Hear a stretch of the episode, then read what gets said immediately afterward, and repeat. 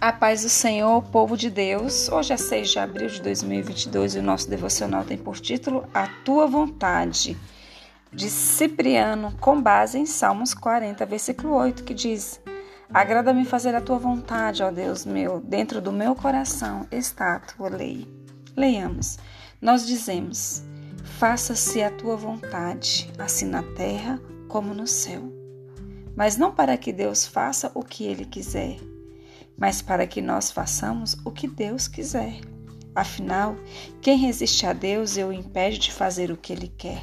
Porém, como o diabo nos impede de sempre obedecer à vontade de Deus com nossos pensamentos e atos, oramos e pedimos que a vontade de Deus seja feita em nós. Ore, se o filho for obediente para fazer a vontade de seu pai, o servo deve ser muito mais obediente à vontade do seu mestre. Esta é a vontade de Deus, que Cristo cumpriu e ensinou. Humildade na conversação, firmeza na fé, modéstia nas palavras justas, nos atos, misericórdia nas obras, disciplina na moral incapacidade de fazer o mal e capacidade de suportar o mal recebido.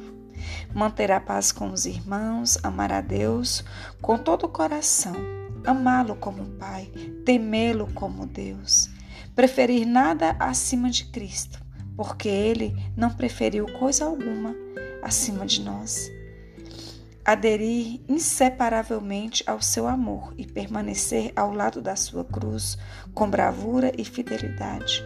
Quando houver alguma batalha contra seu nome e sua honra, a vontade de Deus é que exibamos a consistência da confissão.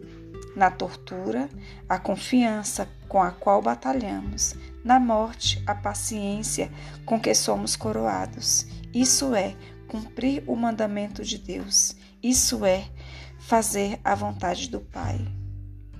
Amém, queridas? Que o Senhor nos abençoe.